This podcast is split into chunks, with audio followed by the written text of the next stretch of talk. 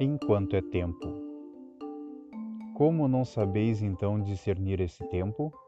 Jesus, anotado por Lucas, capítulo 12. O tempo é favor de Deus amparando-nos a vida. Os minutos são alavancas da evolução que não devemos malbaratar. As horas são estímulos ao avanço, requisitando-nos trabalho e perseverança. Os dias são apoios efetivos à nossa transformação para melhor.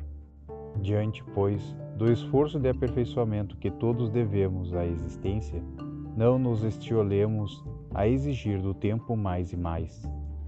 Antes, observamos a contabilidade dos anos, examinando nosso saldo de realizações.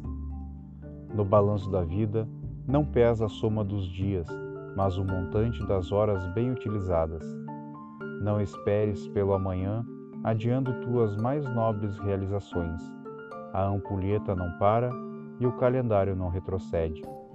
Ergue-te enquanto é tempo, abençoando o alvorecer de cada ano, e principia realizando por ti mesmo todo o bem que possas. Do livro Isto vos mando, Antologia Mediúnica pelo Espírito Estevão, Psicografia de Júlio César Grandini Ribeiro. Editora Ferdes.